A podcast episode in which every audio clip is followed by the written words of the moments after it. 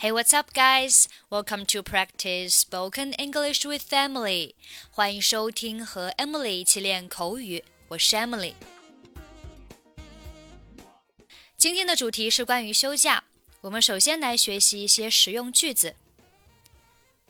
他星期一休息。He took Monday off. 他休年假去了。He is on annual leave.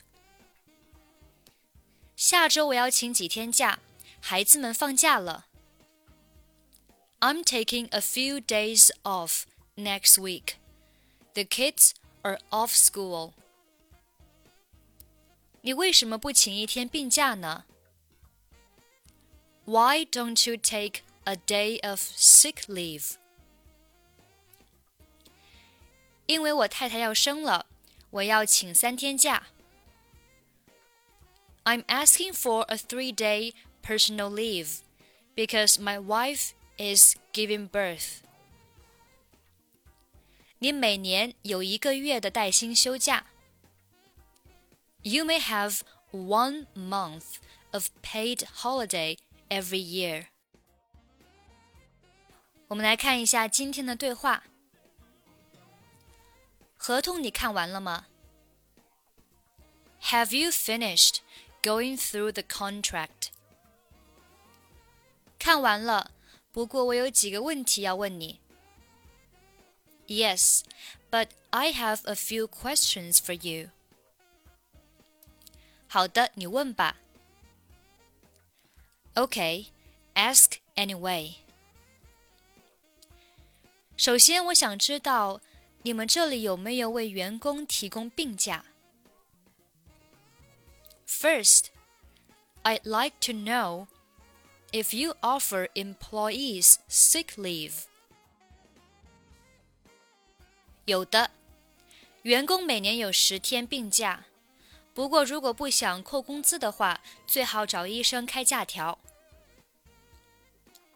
Employees can take up to 10 days of sick leave per year. However, in order to get paid, you will have to bring in a note from the doctors. 即使我只生病一天，也要开吗？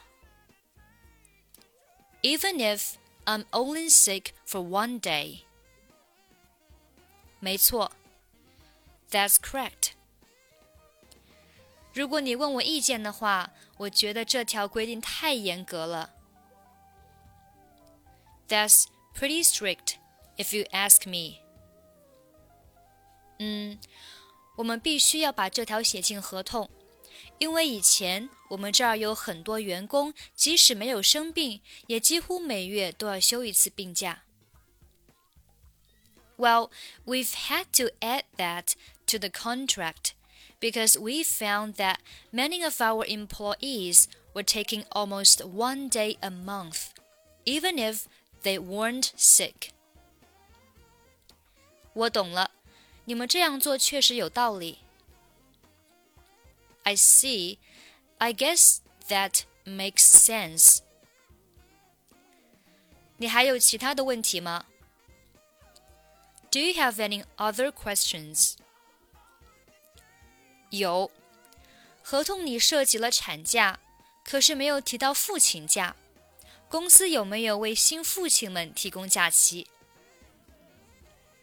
？Yes, maternity leave is mentioned in the contract, but there's nothing in the contract about paternity leave.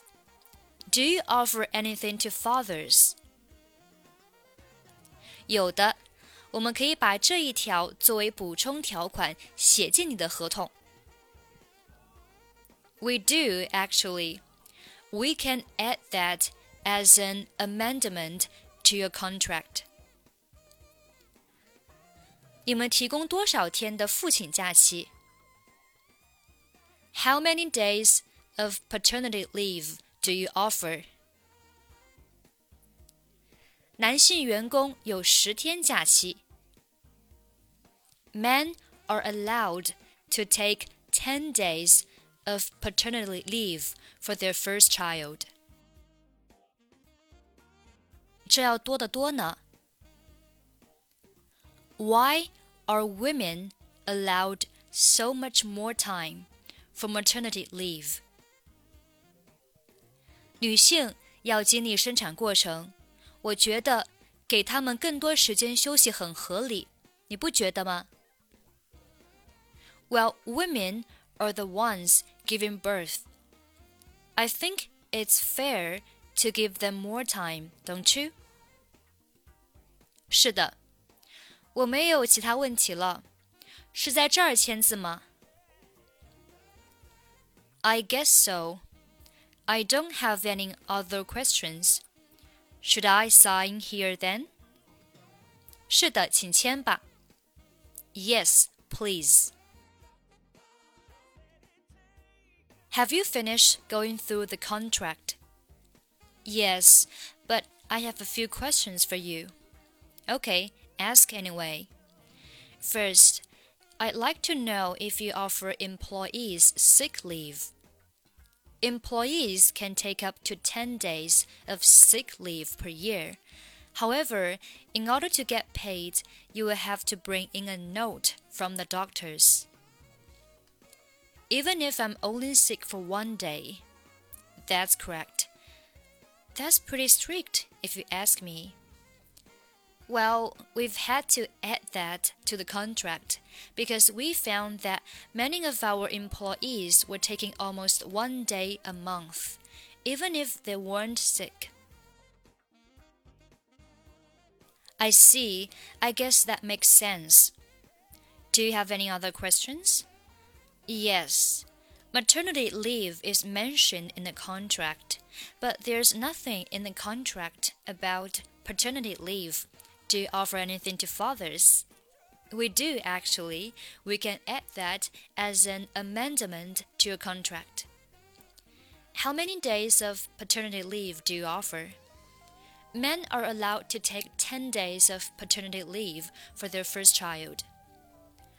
Why are women allowed so much more time for maternity leave?